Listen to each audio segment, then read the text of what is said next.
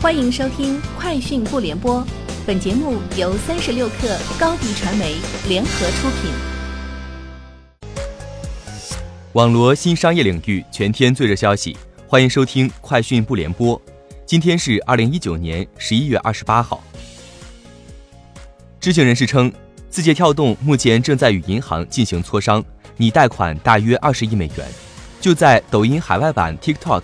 在美国和其他地区挑战 Facebook、Snapchat 之际，这笔贷款将为字节跳动提供资金支持。目前，字节跳动在营销上投入了大量资金，并在全球招募更多人才。三十六氪获悉，小红书宣布推出创作者一二三计划，其中包括将在明年一月上线的新产品“创作者中心”，旨在帮助创作者提升内容生产效率。同时，也将于近期开启品牌合作平台、好物推荐平台以及互动直播平台等三款产品的内测工作。基于“一二三”计划，小红书提出要在未来一年内实现让十万创作者粉丝过万和一万创作者月收入过万两个目标。近期，腾讯正式上线了一款名为“有记”的社交产品，定位为记录认真生活的你。有记 App。由深圳市网世界科技有限公司开发，这家公司负责人是腾讯副总裁级别高管魏颖和谢晴。用户可以浏览朋友的日常小事，也可以记录分享自己的生活方式。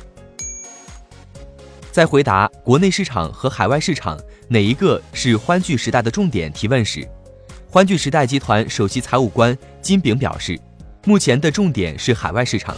金炳称。因为我们的国内市场目前发展相对稳定了，YY 直播和虎牙直播的营收和利润都比较平稳了。海外市场的短视频业务刚刚起步，而且海外市场有大量的人口，前景广阔，所以我们重兵布局海外市场，尤其是短视频。三十六氪获悉，十一月二十七号，拼多多联合创始人冬枣在二零一九酷家全球泛家居数字化生态大会上表示，今年前三季度。拼多多平台的家居用品整体销量相比去年同期上涨百分之四百以上，覆盖超过百分之九十的知名品牌。此外，他还表示，家居行业中全屋定制的涨幅最高，今年一至九月的销量是去年同期的四十五倍。办公家具的销量同比上涨百分之六百一，位居行业销量涨幅第二。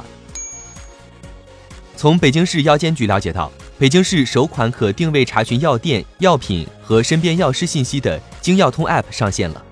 目前，App 已覆盖北京市四千余家药店、近五点二万个在营药品、五千五百余个常用药品包装以及四千八百余名药师等信息。下一步，京药通 App 将实现与北京通 App 对接。三十六氪获悉，天眼查数据显示，十一月二十一号，香蕉游戏传媒的运营主体。上海香蕉计划电子游戏有限公司发生工商变更，裴乐卸任法定代表人、经理一职，由贾宝接任。与此同时，投资方上海香蕉计划文化发展有限公司退出，新增投资人裴乐。上海香蕉计划电子游戏有限公司成立于二零一五年九月，注册资本约一千四百八十一万人民币，经营范围包括网络游戏开发、销售、赛事活动策划等。三十六氪获悉。Boss 直聘已于近期完成新一轮融资，融资总规模达到数亿美金。一位接近交易的知情人士透露，这轮融资分多次，有 E 一和 E 二，腾讯参与并领投了其中一轮，投后占股接近百分之十。Boss 直聘会把融到的钱继续花在流量和用户增长上。对此，Boss 直聘方表示不予回应，腾讯公关不予置评。以上就是今天节目的全部内容。明天见！